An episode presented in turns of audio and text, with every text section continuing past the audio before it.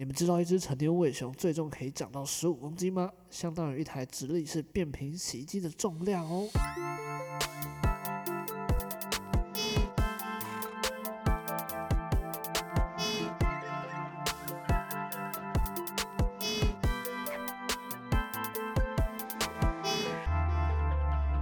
大家好，你现在收听的是伟熊电台，我是节目主持人伟熊。在这里，我会分享一些我从宇宙各地搜集到的好音乐、好观点，希望可以用一个比较轻松、不一样的方式来陪你度过接下来这愉快的一个多小时。总之呢，就欢迎光临。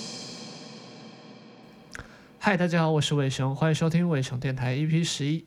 终于，我们期盼已久的三级解封终于要到了，可是这并不意味我们就可以完全的松懈。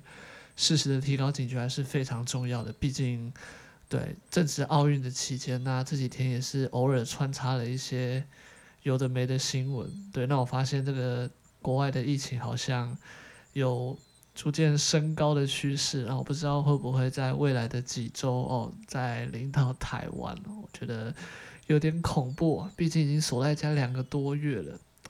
所以啊，为了光明美好的未来。真的拜托大家，我们一起携手努力吧，把这片国土守护下来。对，为了家园。那说到解封的部分呢，前两个月虽然说好像都没去哪里啊，都在家里，那没有旅游啊，没有周末就出去逛街什么的。因为台北我看应该到处都是危险地带，所以照理说，我本来是想说应该会省下一笔钱啊，就，诶，如果在疫情解封之后，想说，诶。这么多的旅费，我可以让那个我的下一趟旅程可以多一点的那个预算。可是结果我这几天在清点那个我这几个月的开销的时候，发现，干，真的非常遗憾的，并没有啊。这些日子我照样就是买网购啊，叫那个熊猫哦，那个算下来也是好像还比较多，我觉得有点悲伤。对，结论就是，我希望还是可以早日解封啦，因为我觉得到外头游荡好像还比较好。对，如果 反而在家里还花更多钱的话，那就到外头嘛，可以去逛逛，那接收一些真人的气息，然后呼吸一下新鲜空气。当然是希望可以在脱口罩的情况下，可是不知道哎，因为这么时这么长的时间戴着口罩，不知不觉它好像就变成是一个像穿衣服出门一样一个。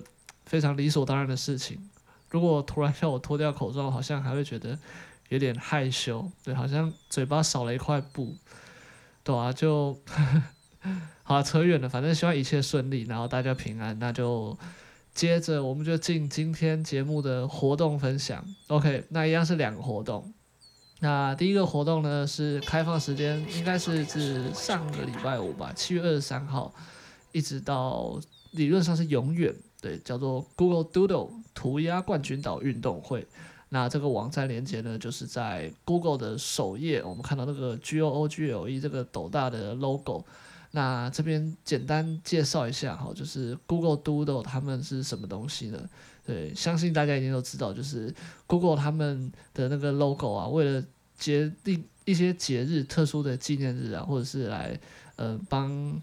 缅怀一些那种过去杰出的伟人、发明家，他们就会在 Google 首页上标做一些特殊的临时变更。那 Google 的第一个涂鸦是在一九九八年哦，为一个叫做“火人祭”的活动所设计的。那这个徽章，它当初就是由我们的 Google 创办人，嗯，拉里·佩奇和谢尔盖·布林亲自来设计。可是在这之后，包括这次奥运的这个他们的这个 logo 都是有那个外包的方式去做这个这个风格，还有它的这个绘制。对，那这次他这个奥运的这个涂鸦岛呢，奥运的涂鸦岛他们是有一个叫做日本的动画工作室 Studio Four Degree 合作推出的小游戏。哦，怎么说是小游戏呢？对，因为他今年这个。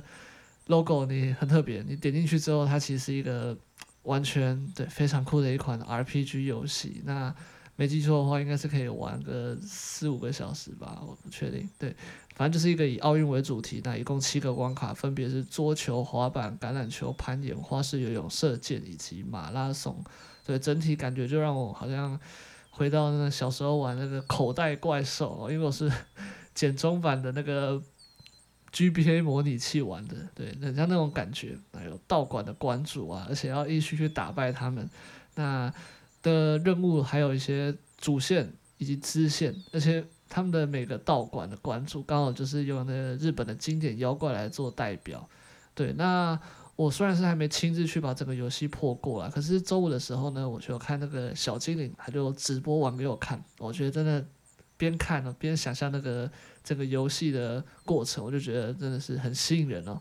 那有兴趣的各位可以自己去开来玩玩看，对，是一个制作非常用心的游戏。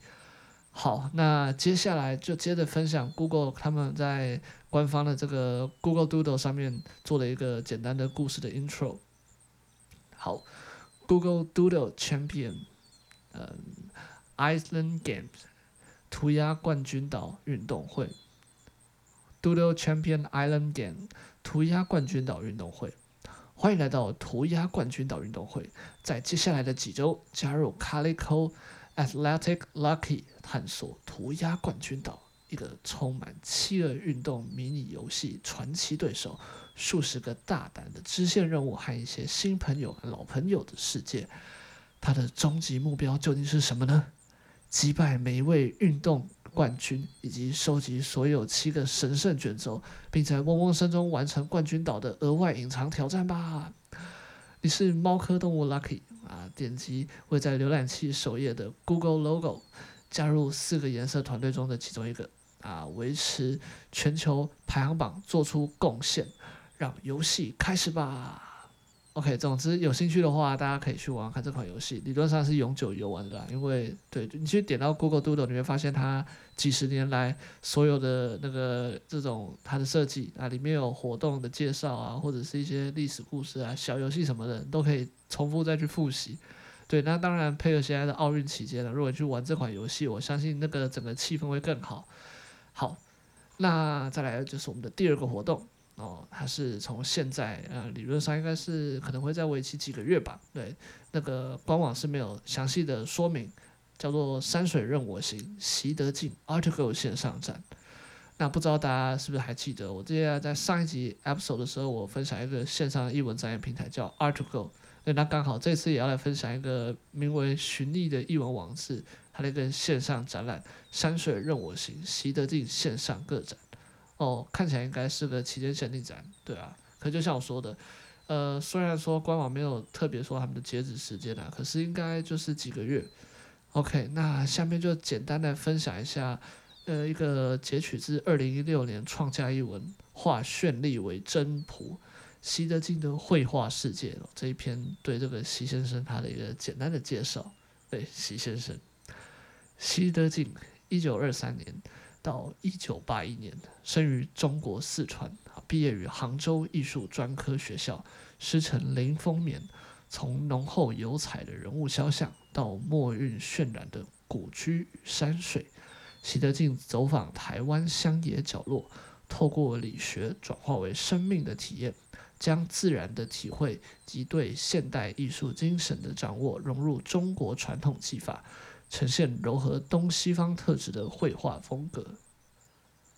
习德进除了投入台湾抽象艺术之发展以外，他也是台湾民间艺术与传统建筑的倡导者，著有《台湾的民间建筑》、《我画我想我说》哦两本书。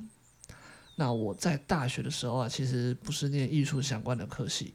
也没有经过艺术评论的相关训练，那可是相信大家从前几集的分享可以大概知道，我对这方面算是好奇吧。要说兴趣嘛，好像也还好，就是偶尔去美术馆散步走走，当做运动消遣这样子。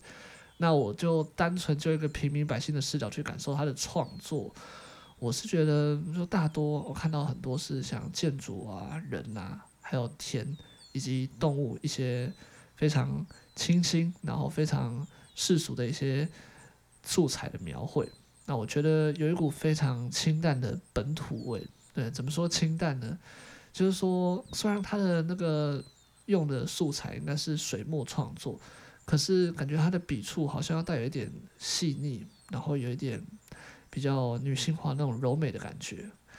其实整体啊，就让我回想到我之前在意大利的波隆纳，曾经去他们当地的一个波隆纳美术馆呢，有看到莫兰蒂的画作。那莫兰蒂他同样也是一个，就莫兰那个波隆纳当地土生土长的一个 artist，同样他是一个亲身的自角视角，那观察那个意大利当地的一些房子啊、田，对，那就从这些从小到大他所一起成长的这个地方，这个土地。他就用一个自己比较独特的观点去描绘这些东西，虽然好像主题，嗯，相对于像达利或者是毕卡索，可能又更平凡了一些，可是感觉却又很真诚的把那种他最私人那个比较私密的那种乡土情怀，用一个非常像孩子般的那种感觉去表现，我觉得很棒，那我自己也挺喜欢的。对吧？虽然这个线上展他所展出的作品看起来好像没有很多，可是从这些作品里面，我相信大家可以感受到这位席德进先生他在创作上的一种独特的气质。好，那这边我就同样念一下截取自这次线上展的 intro 给各位听听。山水任我行，席德进线上个展。苍穹下远山流水，庙宇高树。朦胧中交织着强劲的笔触，艺术家曾经追求抽象现代艺术，最终成为古屋捍卫者。漂洋过海，他乡作故乡，挥洒生命为画笔，绘入所在土地。山水独行，席德进。OK，那以上就是本集所分享的两个活动啦。那接下来我们就直接进音乐。第一首要带来的是由 Banners Word 所创作的 Drowsy。OK，那在音乐开始前，我再简单讲一下，就是我这次做了一些非常小的尝试哦，就是一些切割上的一些技巧的实验啊，所以如果待会有感受到一些比较怪异或者是卡卡的地方，真的还请各位见谅。那包括这次整个录制哦，我觉得才。直接一麦到底哦，没有再经过太多的剪接。我想试试看一种不同的方式。好，那我们就直接进音乐，这首《Drowsy》。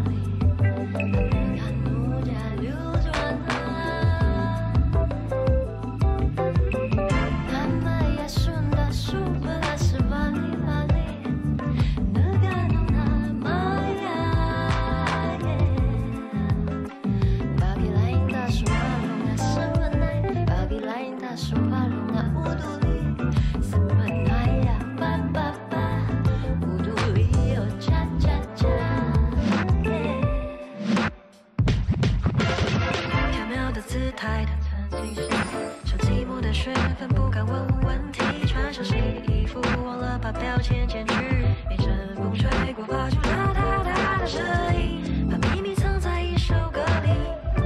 你还在寻找传说中的爱情，可能有时候控制不了自己，总要让几个离人伤心。云端是话语的伸展台，你在找一本世界的字典。在世界就要紧紧相连的这一天，在我们都还支离破碎的这一天，云端说话语的伸展开，世界就要紧紧相连的这一天，在你把拳头伸向镜子的那一天。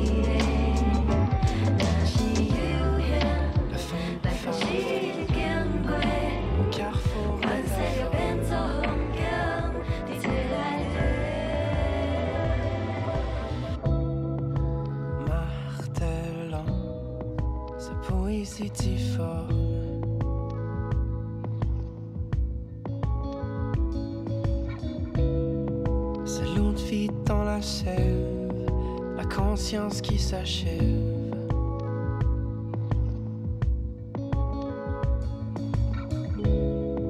Témoigne de ta vision, auditeur de ta prison.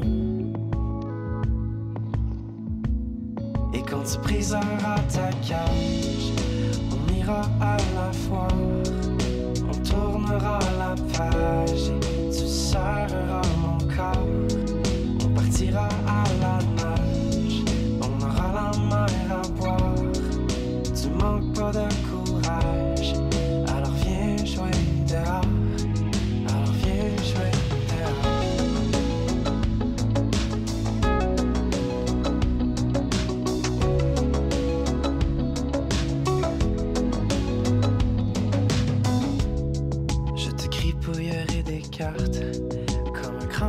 explorateur.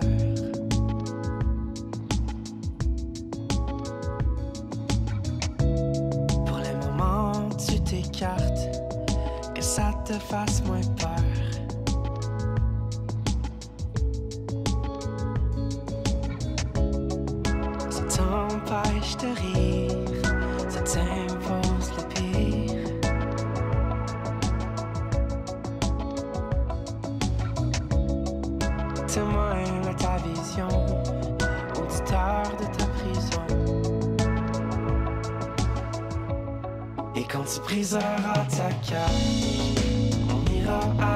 soir.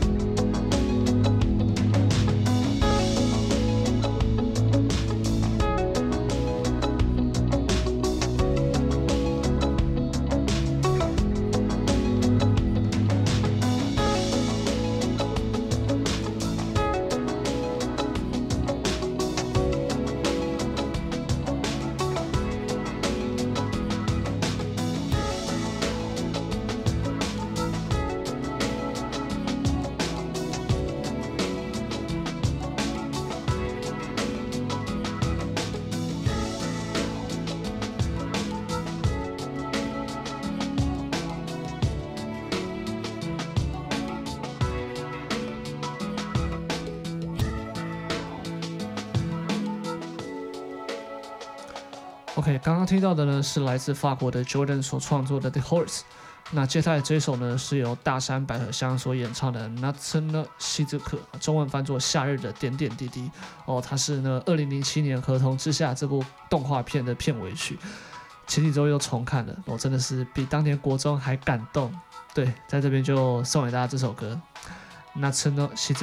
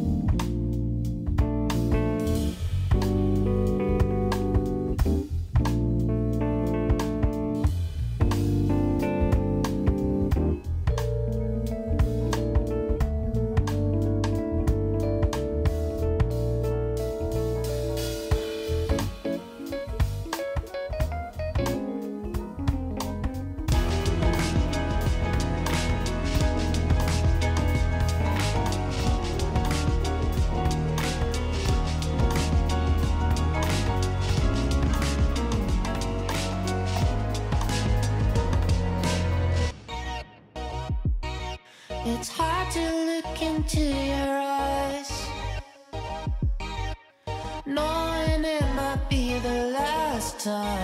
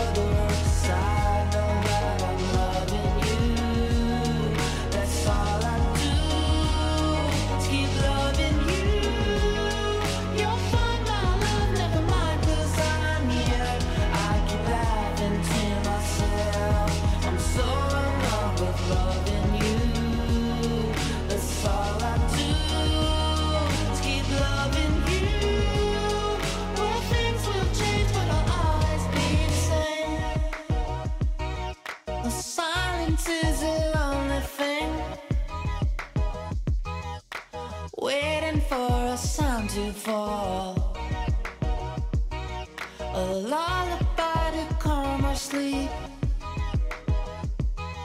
The promise of another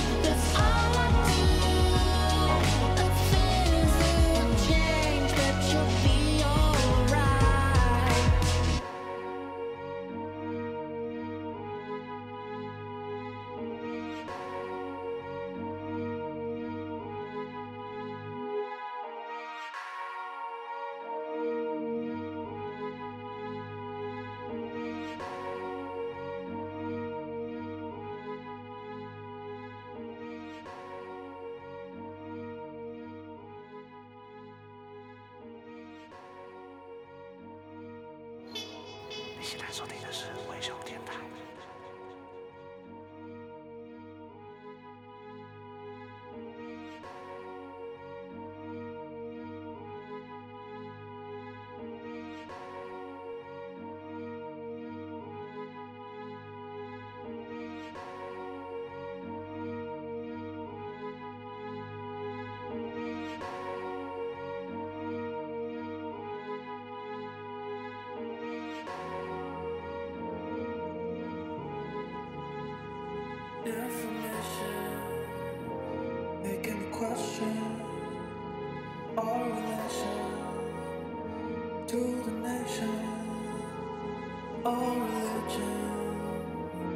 supersonic, my existence can't resist us.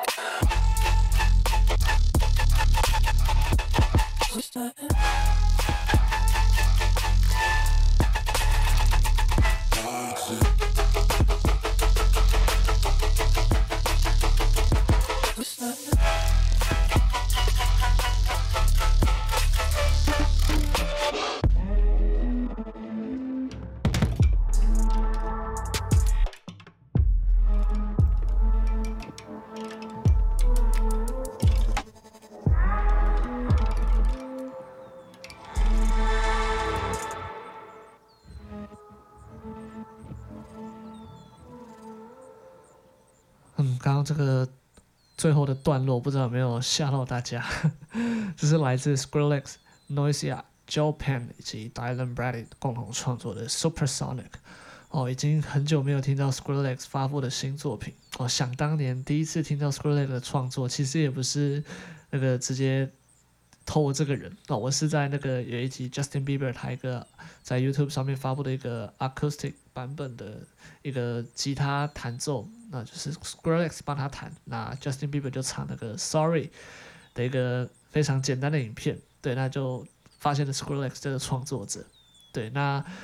事隔了这么久啊，现在 Skrillex 已经出产的那个作品量已经不如当前了。现在开始就是可能久久发一首歌，对。那最近偶然又发现这一首作品，真的是又惊又喜。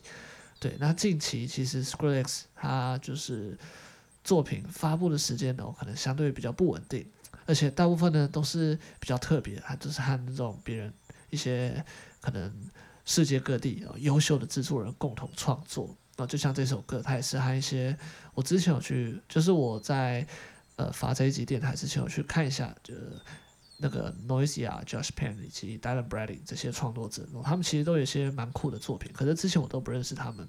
对，那我觉得 Skrillex 他近期就是开始跟这些新秀来做共同创作，我觉得这样很好，就是有点像是嗯，对我有一些流量，那我就把这些。机会我分享给大家，那希望可以带着你们一起跟着成长，这样子。对，那对 Skrillex 真是超棒的。好。那下个阶段要带来的是由 Puzzle 所创作的《I Saw an Angel》。那这首歌它的节奏跟气氛真的是非常的迷幻。那 MV 也是使用了一些很粗糙的天使 cosplay 以及低成本的 3D 建模动画。对，我看了是有点吓到，既另类而且又非常的诡异。OK，那我就直接进音乐，这首《I Saw an Angel》。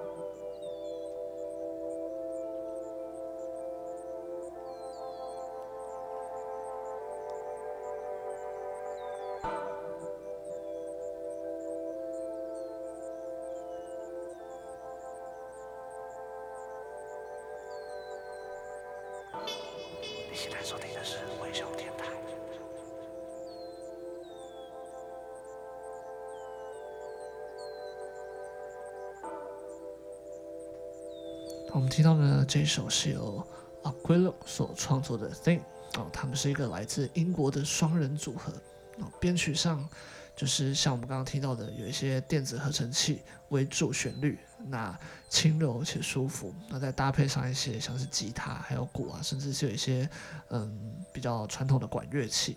对，那 YouTube 上也搜寻了他们在这首歌做的一个 live session 的版本演出啊，两个人的和声真的是非常的有默契哦，在整体没有过多回音的前提之下，我觉得仍然是非常的出色的。所以大家可以去嗯 YouTube 上面搜寻听听看。对，那在进入下个段落之前呢，我想再做一个实验性的筛选。对，那目前还没帮他想好一个名称，可是之后我想如果做的不错，那大家也蛮喜欢的话，我可以再多的试多多的试试看。对，那基本上就是一个分享乐器哦，或者是。声音制造机，然后它不见得是一个像我们知道吉他或者是钢琴这样一个乐器，它可能是一些会发出声音的东西。对，你或许听过，那或许它的声音让你可能哦一辈子几十年就是忘不了，就诶，我曾经在哪个歌里面听到一个很酷的声响。对，那我就会来这边介绍，并且来呃可能再简单带到说，诶，曾经哪些名曲他没有用过这个声响，那并且它可能是由谁或者是哪一个地方所产出的声音。OK，那这一次所要分享的呢，是一个非常经典的电子琴哦，叫做 Wurlitzer 两百 A。对，那 Wurlitzer 呢，它是一个来自美国的钢琴品牌，活跃于五零年代中期到八零年代初。那现在许多当年流通于市面上的这个 Wurlitzer 两百 A 啊，都已经变成一些收藏家的一些古董级的宝物了。对，那这个价钱想当然，就是非常恐怖哦。对，那之前在呃电台，我记得我也曾经分享过一个创作者哦，是来自法国的 FKJ 哦，他曾经在一场呃 live 的表演中啊，Live La Vie Electricity，还有使用到这一台 What is 的两百 A。对，那我记得我也有把那个链接抛在那个电台上面。对，那上个段落。就是我放第二首歌，也是在背景所听到的一个叫做《Christmas in L.A.》的音乐创作哦。那里面非常轻快的钢琴声，便是由这个 What is 的两百 A 所演奏。哦，虽然说我这个桥段的设计应该是我在介绍这个的时候，接下来就是播这首歌，可是当初在排歌单的时候就乱掉了。对，所以就我这边简单的放一小段在背景，大家可以听听看。对，就这个声音。对，那不知道有没有勾起大家的回忆哦？因为这些声音其实它在非常多知知名的曲目里面都有出现过。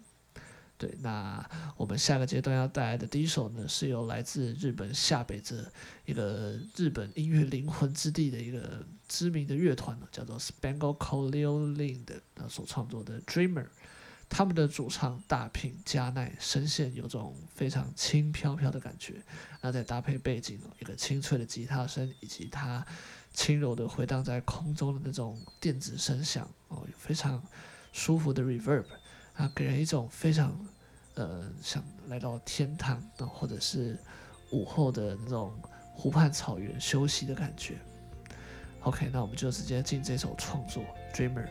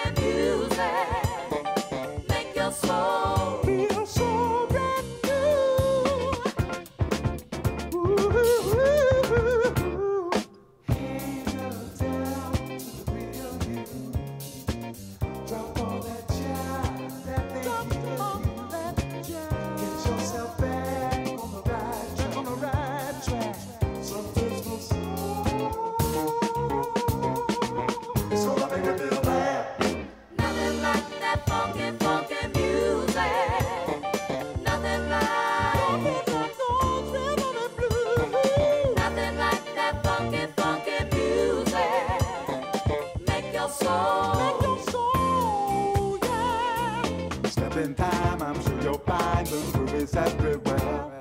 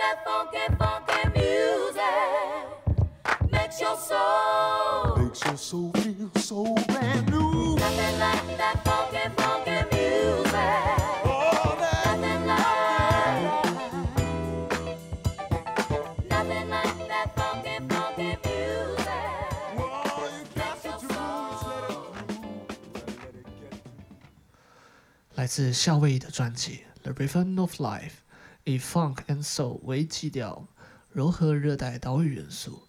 这张专辑以一系列慢歌完整展现海岛浪漫情怀。要说生猛的 groove，也没再客气。Nothing like that funky music。前奏吉他 solo 一下，就把听者的耳朵抓得牢牢的。Bass 击鼓加入，那熟悉的 funk groove 回来了。头在点，身体也跟着在摇摆。那以上呢是截取自一个非常优秀的音乐推广平台哦，来自台湾的民生电器哦，他们每周都会在 IG 上分享一些好作品、好音乐，对他们做的也是非常的优秀。对，那我就是在某次滑 IG 的时候就发现，哎，他们介绍了这首歌哦，这个专辑哦，这个真的非常的喜欢，于是呢就把它放在这边哦，一起分享给大家。对，那一方面大家相信也刚刚看到，他这首歌我在接的时候，其实整个拍子是稍微有点混乱的，因为我当初把丢到软体里面哦，在尝试着要对它的拍子点之后，发现哦，这首歌它在制作的时候是非常的传统哦，所以那个鼓点听起来好像没什么问题哦，可是用这个机器来对拍子，会发现其实都没有在那个点上，对，所以就嗯，对，有点混乱哦，真的是非常的不好意思。OK，那节目的下个段落呢，要跟大家分享一个即将在八月上线的活动哦，也是由我和我朋友呃经营的品牌黄色早午餐哦，对，我们终于又复活了。对，那我们这次准备了一个叫做庆记 KTV 热歌接力赛哦，暂时定这个名字啊，对，之后可能会再改一下。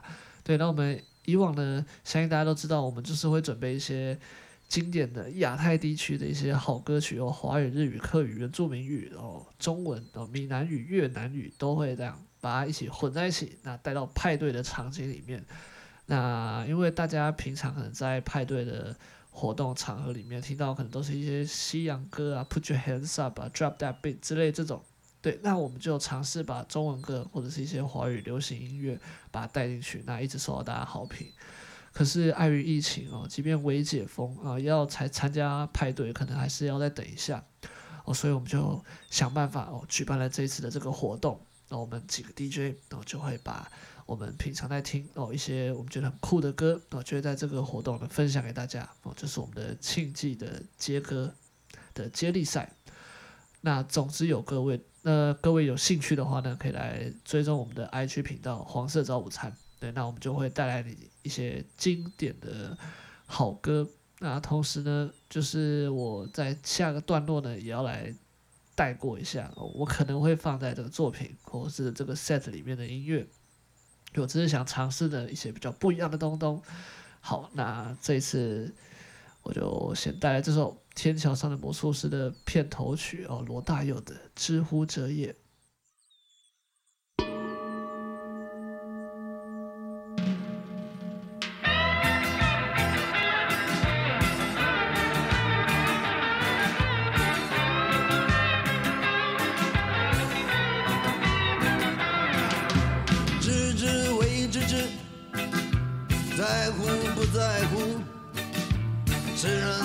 其者，孔老夫子也。知之为不知，在在不在乎，知人何其者，寒山之士也。不知为知之，不在乎在乎。知人何其者，其人是也。本就，们的祖先都曾经这么说。很久以前，我们的祖先都曾经这么说。现在看看我们的青年，他们在讲什么？哇塞！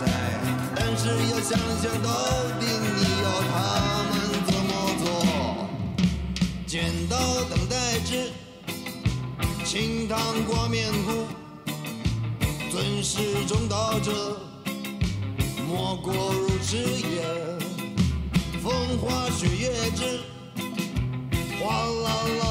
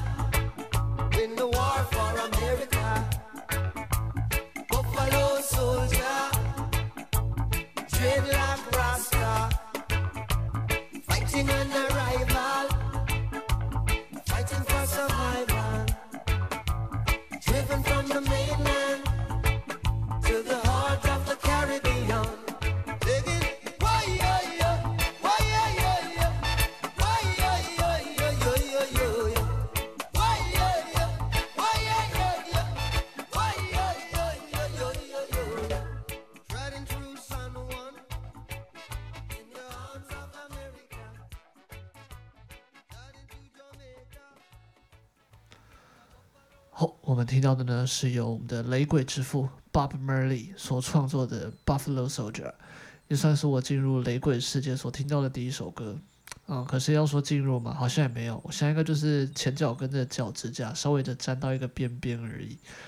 对，那简单介绍一下我是怎么进入这个雷鬼的边边的。对，因为我大学的时候是 DJ 社的社员，那我记得在某一堂社课的时候，我们就邀请了一个讲师来。那其中一个段落，他可能就是要跟我们介绍曲风吧，那所以就一个一个问，哎，这个有没有人听过 Dubstep 啊？有没有人听过 Deep House？那有没有在听 Indie Music 之类的？那就其中就问到，哎，那有人听过雷鬼吗？那结果那个时候大家就一片鸦雀无声。那老师就说，呃，我想也是啊，毕竟雷鬼在台湾是算是蛮小众的，我想应该是没人在听吧。对，就这样。那我当下就想，哎，怎么这样子讲呢？我就有点不服输，想说是什么东西见不得人听吗？还是怎么样？我就不信他是多不主流，还是怎么讲不好听吗？所以我就索性我就把它抓来听。哦，结果我不知道哎，说我喜欢吗？还是说听上瘾？可是我就是一首接着一首，那就开那个 Spotify 的雷鬼歌单。我记得那个雷鬼它这个 playlist 的。Icon 是一个狮子的头哦，对，我想那个狮子应该是跟雷鬼的文化有一个相关的渊源吧。对，反正我就把那个歌单听听听听听，然后我就听了可能一个下午吧，或是一个周末这样子。对，那 Buffalo Soldier 就是我在那个雷鬼歌单里面听到的第一首歌哦。一方面这个名字也是蛮特别的。好，那接下来呢，就是进入我们这个。第十一集的小分享时间了，对，这一集要分享的主题呢是人本、神本之间的主从关系，啊，从我们的信仰文化来探讨说，哦，到底人本他人活着的意义啊，到底最终连接到了什么呢？对，那我想去解释说，那我认为神本哦，它应该不是一种人本，或者说，哎，人本它是一种神本。我不知道，对，我就是想到有一个这样子的 idea，那想来跟大家分享。对，基本上呢，就是从大学的时候开始说起好了。对，那我大学的时候呢，曾经有上一门选修课，那是在导读亚当·斯密所著的《国富论》这一本书。原本是想说，哎，就是一个很科学的经济学嘛。可是就上着上着，发现，哎，可能那个老师一方面他的风格就是这样，开始从他的分析里面，我感觉他开始提到了一些，哎，从政治啊，那开始提到经济啊，都还蛮正常的。可是开始提到一些宗教啊、哲学啊，甚至提到了一些可能关于我们个人道德的问题，我就觉得，哎，所以原来《国富论》它其实背后是牵扯到一些比较这么无法被法律所束缚的东西嘛。毕竟这跟我理想中，或者是我。预先去想象的所谓更加科学的国富论或者是经济，感觉还差了一小点。我就想说，嗯，对啊，他应该是用更科学的方式来做解释吧。那我又在想，所以我所谓的更科学的方式会是怎么样呢？我究竟对科学又知道多少呢？对，所谓的科学，它也不是无中生有的吧。也是透过人这样长时间的观察，或者是去记录某一个现象，或是某一个物体，对某一个事件，对所得出来的一个相对于想象，或者是相对于童话故事更加精确的一个答案，或者是参考值。对，那我在 Medium 上面呢，就找到一个名为 EOS 的账号，他写了一篇文章，标题叫做《科学与不科学》。但我自己是觉得这个内容挺有意思的，好像有点呼应到我这边提到的这个小议题，所以在这边就念给大家听听看。这些伪科学的本质，最终仍然是一种不可知论，还是一种信仰，而且这种信仰往往带着世俗的目的，这不外乎欺世盗名、聚众敛财。真正的科学家会不会想要赚钱，想要获得名声？多半是会。只是他们希望的名声是如同前人一般的大科学家，具体的造福人类啊。他们想要获得财富，是依靠科学知识，去具体创造价值而来。那这边呢，我想要尝试的去回扣到我的主题。嗯，虽然说之前的几次好像都做得挺失败的。好，简单来说呢，我我自己会想啊，或许我们所谓的人本呢，嗯，可能我们用个自己觉得比较科学的方式，想要去试图把某件事情解释下来。可是，假如真的心中的那个科学要抱有一点偏颇，我们可能带着一些私欲，然后想要去。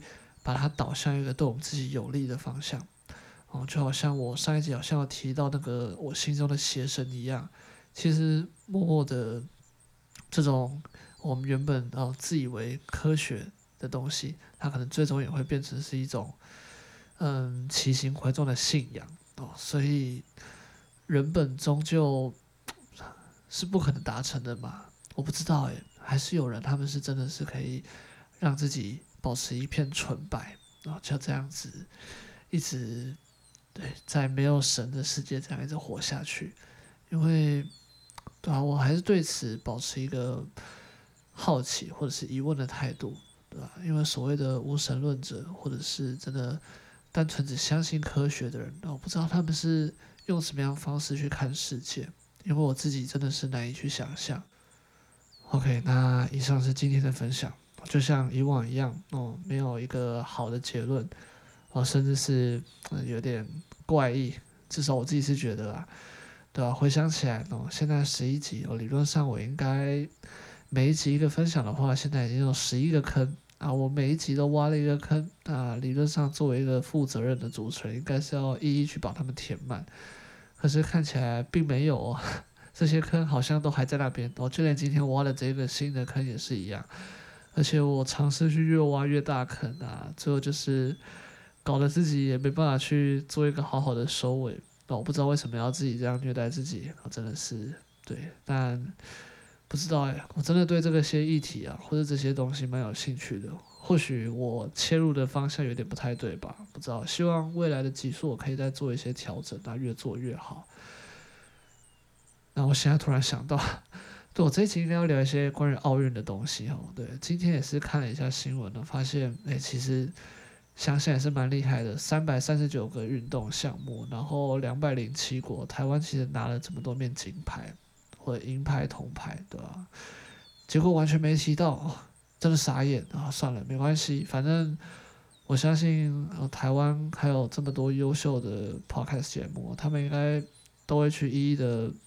帮这个议题去做更丰富啊、更有见解的解释啊，相对于我，对，好，OK，那在节目的最后一样分享一首歌给各位，就是前阵子刚好跟家人在某天周末饭后聊天，然后聊到了《靠谱歌王》这部电影啊，他是在讲一个关于披头士从世界上消失，然后有一个人他就重新的去演奏这些披头士的名曲啊。透过他们这些创作，哦，再次的重新包装、发扬光大的故事。对，那我就重新回去听了一下披头士的专辑，我，找到这首歌，哦，非常喜欢啊，它是由 Donny Hathaway 所重新演绎的《Yesterday》，那就送给大家。对，这一集有一点粗糙，比较不一样的 Episode 十一。那我们就下一期节目再会啦，拜拜。Beautiful number that was recorded and written by the Beatles. It is entitled Yesterday.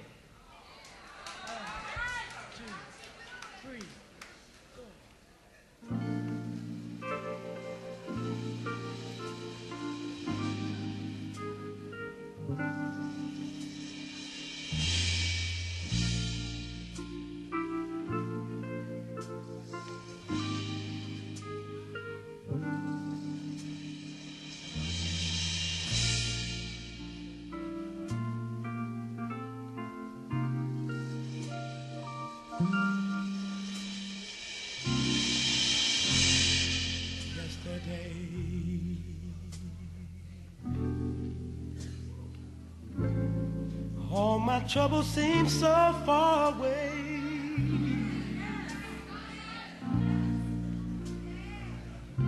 Now it looks as though they're here to stay. Oh, I believe in yesterday. Suddenly.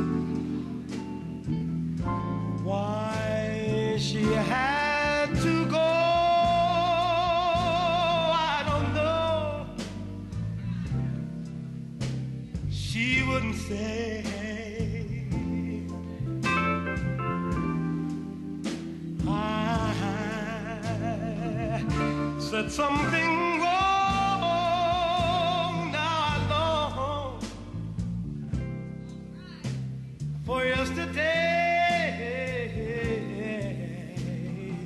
yesterday.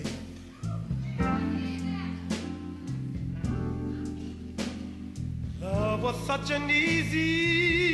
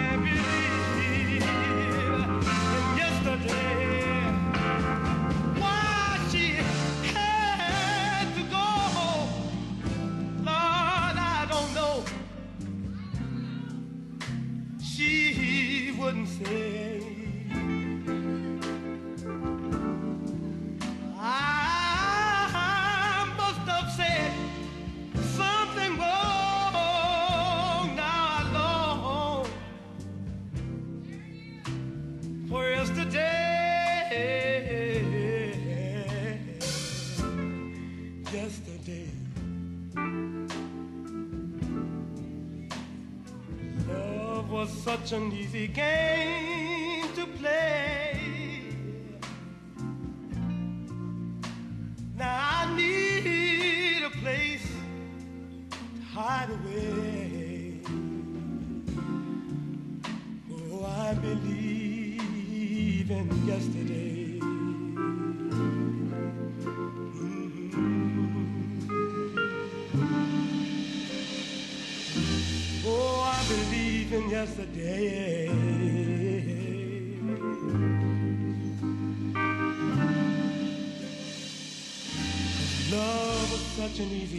Playing. play it.